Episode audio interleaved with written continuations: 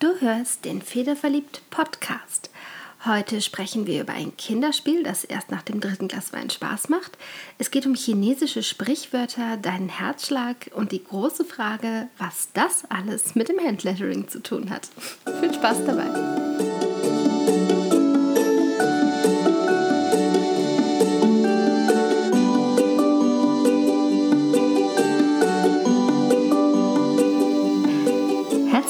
Willkommen beim Federverliebt Podcast, dem deutschsprachigen Podcast für alle Themen rund ums Handlettering.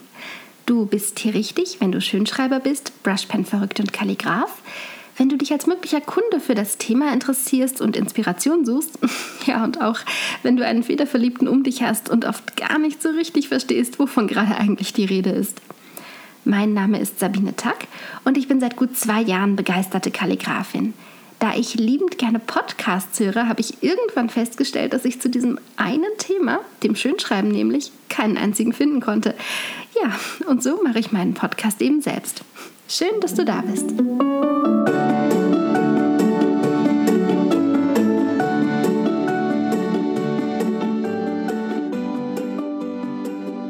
Hallo, das war eine wilde Einleitung, ich gebe es offen zu. Aber ja, all diese Dinge werden wir heute besprechen. Starten wir mit dem Kinderspiel. Ich hatte, als ich klein war, bei meiner Oma eine Spielesammlung stehen.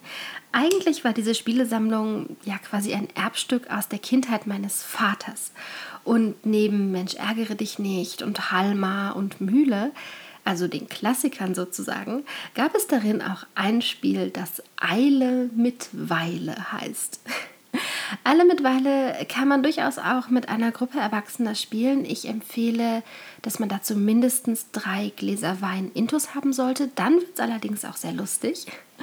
Und Eile mit Weile fiel mir ein, als ich diese Podcast-Folge vorbereitet habe, denn letztlich umschreibt dieser blöde Spruch genau das, was für das Handlettering, ganz egal ob wir über Kalligrafie oder Brushlettering reden, ganz relevant ist.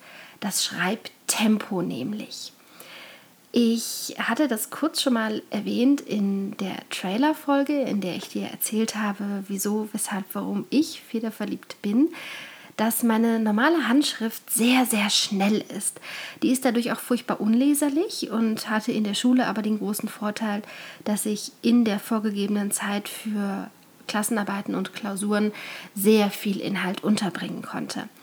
Der große Nachteil daran ist, es wird nicht so richtig schön. Als ich dann mit der Kalligrafie begonnen habe, hatte ich am Anfang tatsächlich große Probleme, weil ich viel zu schnell schreiben wollte, bis ich in meinem großartigen Copperplate-Kurs in einem kleinen Nebensatz der Lehrerin auf meinen Schlüssel zum Glück gestoßen bin. Der Hinweis lautete nämlich, dass man sein Schreibtempo drosseln sollte. Und ich meine jetzt nicht ein bisschen langsamer zu schreiben, sondern das Schreibtempo, also dein normales Tempo, das du in der Handschrift hast, solltest du um mindestens die Hälfte verringern, gerade wenn du beginnst, Brushlettering oder Kalligrafie auszuüben. Das klingt wahnsinnig langsam. Tatsächlich schreibe ich noch langsamer, gerade wenn es darum geht, dass ich Dinge üben möchte. Und das führt immer wieder dazu, dass Leute, die wissen, wie schnell ich normal schreibe, vollkommen entsetzt sind, wenn sie sehen, wie ich kalligrafiere, weil das für sie ja ganz, ganz ungewohnt ist, mich so langsam schreiben zu sehen. Den Tipp bekommt man also nicht immer und überall. Ich finde ihn aber so wesentlich, dass ich ihn schon sehr an den Anfang dieses Podcasts gepackt habe. Heute ist ja gerade mal Episode Nummer 5. Ja, weshalb, warum sollte man sein Schreibtempo so sehr drosseln? Zum einen gibt dir das die Möglichkeit, wirklich Kontrolle über dein Schreibgerät zu haben. Und dabei ist es jetzt vollkommen egal, ob du einen Federhalter in der Hand hältst, einen Brushpen oder auch tatsächlich einen Pinsel. Wenn du die Bewegungen langsam ausübst, nur dann hast du die Chance, wirklich zu sehen, zu verstehen und zu kontrollieren, was deine Hand da macht. Und genau darum geht es ja. Wir wollen nicht schludrig arbeiten, Das können wir in der Handschrift machen, da darf das gerne ein bisschen schludern. Aber wenn wir handlettern, dann soll das ein schönes Ergebnis geben. Wenn du langsam schreibst, hast du außerdem die Möglichkeit, jeden einzelnen Strich mitzudenken und ihn ganz bewusst zu setzen. Das klingt eher mühsam, manchmal ist es das auch, für mich zumindest, ich gebe das ganz offen zu, aber es ist wahnsinnig hilfreich. Das heißt, wenn ich eine Rundung mache für ein A meinetwegen oder für das kleine Häkchen unten am D, dann mache ich das ganz bewusst. Ich konzentriere mich darauf, dass diese, diese Form, wenn ich zum Beispiel mit der Spitzfeder schreibe, ein perfektes Oval ergibt. Ich achte darauf, dass die Abschlüsse von Buchstaben unten, meinetwegen beim M, diese kleinen Füßchen, die in der Mitte stehen, dass die nach unten aus nicht spitz zu laufen, sondern dass sie ganz gerade sind. Ich habe also die Möglichkeit, jede meiner Bewegungen ganz bewusst mitzudenken und auch ein Stückchen weit voraus zu planen. Und das ist genau das, was es braucht, um am Ende wirklich schön zu schreiben. Ich habe also mehr Kontrolle, ich kann jeden Strich mitdenken und dadurch kann ich viel sauberer arbeiten die Chance, dass ich irgendwo ja ausrutsche, verwische, die ist viel geringer. Und all das hilft meinem Schriftbild natürlich ganz enorm. Daneben hat eine Verringerung des Schreibtempos noch einen ganz anderen Effekt, den ich persönlich sehr mag. Denn was du machen kannst, wenn du langsamer schreibst, ist deine Schreib Haltung optimieren. Und Schreibhaltung kann in dem Fall tatsächlich auch sehr verschieden gedacht werden. Zum einen kannst du dich darauf konzentrieren, wie du den Stift, den Pinsel, den Federhalter tatsächlich in der Hand hältst, wie der da liegt, ob du ja gerade bei, bei einem Federhalter, bei einem Obliquefederhalter insbesondere, ob du da den Daumen an der richtigen Stelle liegen hast. Du kannst dich darauf konzentrieren, ob der Griff um dein Schreibgerät viel zu fest ist. Das ist ein Problem, das ich beispielsweise immer wieder habe ich halte die Stifte sehr fest. Das führt auf Dauer dazu, dass die Hand verkrampft. Das heißt, ich erinnere mich immer wieder und mache mir ganz bewusst, dass ich locker lassen muss und dass es dann eben auch viel einfacher geht mit dem Schreiben.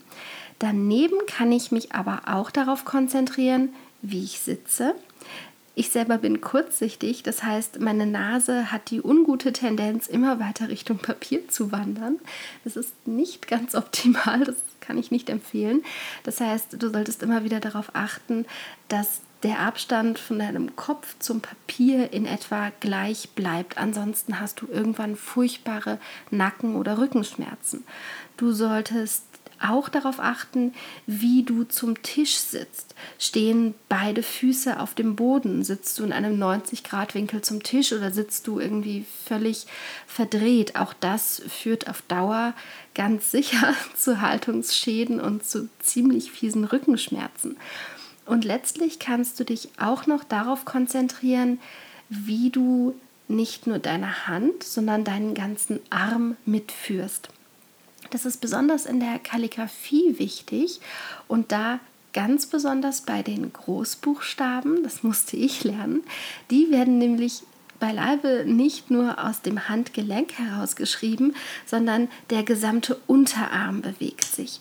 Und wenn ich mit einem langsameren Schreibtempo unterwegs bin, dann habe ich die Chance, auch das immer mal wieder zu checken und im Bedarfsfall zu korrigieren.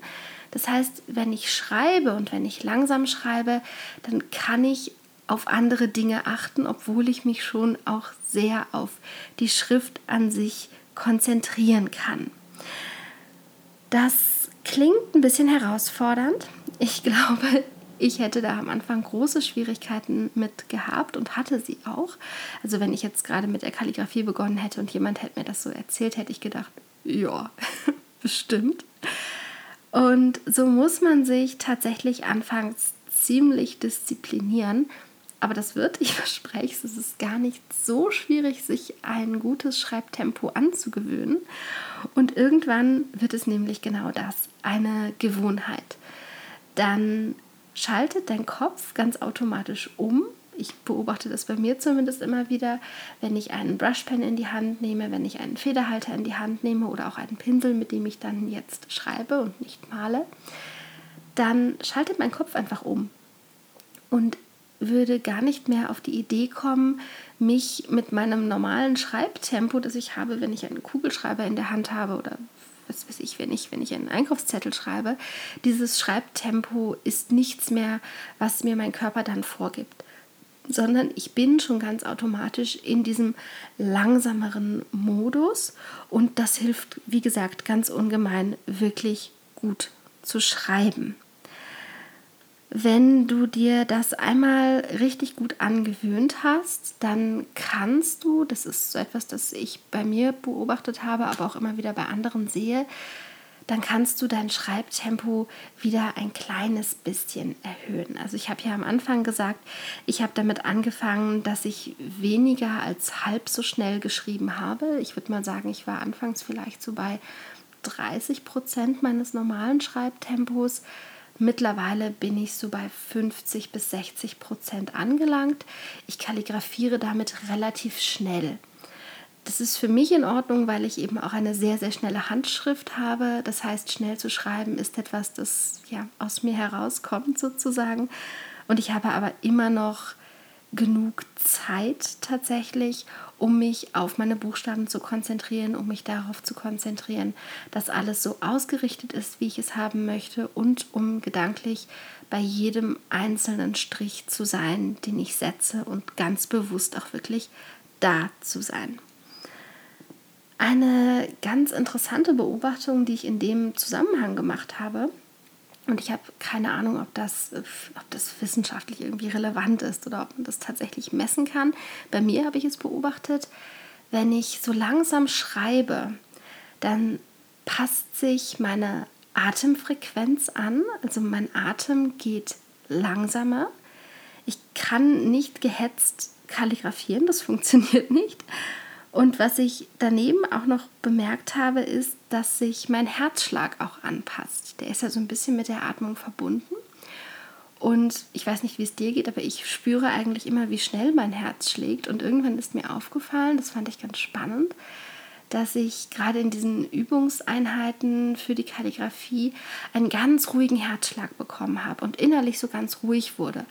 Und das hilft dann einfach auch wieder, um besser zu kalligrafieren oder zu lettern, je nachdem, was du ähm, ja ausübst, weil dann deine Hände nicht mehr so zittern, die Rundungen werden schöner und noch mehr Konzentration wird quasi freigesetzt oder steht dir zur Verfügung, um bei dem zu sein, was du da gerade tust. Also das ist eigentlich etwas, wenn du das Schreibtempo drosselst, verbindest bessert sich sozusagen alles und das ja in so einer Art Kreislauf. Also ich werde immer ruhiger und ruhiger und ruhiger, wenn ich schreibe. Das ist für mich ganz wunderbar. Wenn du dir jetzt noch immer nicht so ganz vorstellen kannst, dass ein langsameres Schreibtempo tatsächlich einen großen Einfluss auf die Schrift hat, dann nehme ich dich mal kurz an die Hand und wir hüpfen zurück zu den alten Ägyptern. Du kennst sicherlich die Hieroglyphen, in denen sie geschrieben haben, aber wusstest du, dass sie auch eine Kursive hatten? Die Hieroglyphen zu schreiben, besser gesagt zu malen, war nämlich ziemlich zeitaufwendig und die Schreiber in den Amtsstuben oder bei Hofe hatten gar nicht die Zeit, jede Hieroglyphe einzeln wunderschön auszugestalten. Und deswegen haben sie eine Art Kurzschrift entwickelt, eine sogenannte Kursive, also eine Handschrift, die sich wesentlich schneller schreiben ließ. Und die hatte gar nicht viel gemein mit den Hieroglyphen, was so das Aussehen betrifft. Denn im Grunde genommen gilt eine Regel, ganz egal welche Schriftart auf der Welt wir uns anschauen. Beschleunigung des Tempos nämlich, die führt dazu, dass die Kurven und Ovale und Schwünge in den Buchstaben flacher werden. Das ist super, wenn du schnell schreiben möchtest, wie die armen Schreiber in den ägyptischen Amtsstuben. Das ist aber eher schlecht, wenn du eine wirklich schöne Kalligrafie oder ein wirklich schönes Brushlettering gestalten möchtest. Denn da geht es ja gerade darum, dass wir schöne Buchstaben gestalten, dass unsere Schwünge, unsere Ovale, dass all das wirklich gut ist.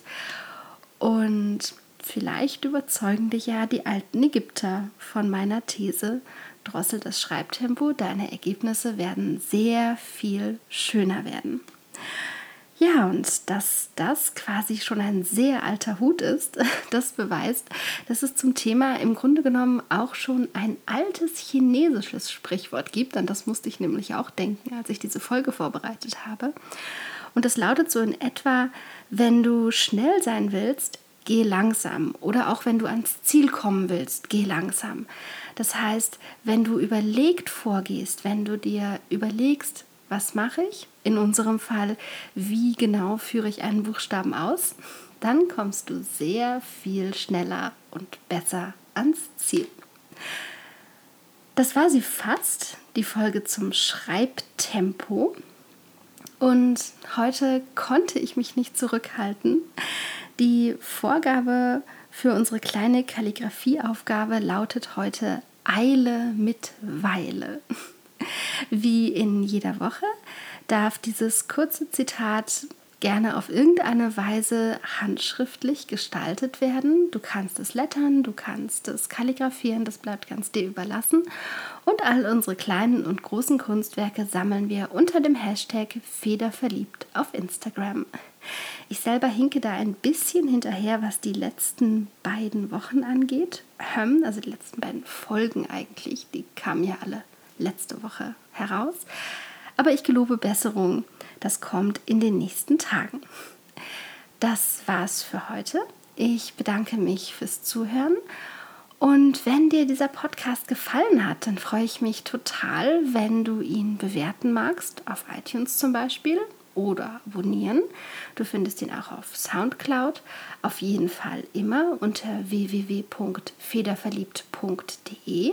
Da sind auch die Shownotes zu den jeweiligen Folgen hinterlegt. Und wenn du Fragen, Wünsche oder Anregungen hast, kannst du dich auch gerne jederzeit bei mir melden. Ich antworte dann so schnell wie möglich. Lieben Dank fürs Zuhören und bis bald beim Federverliebt Podcast.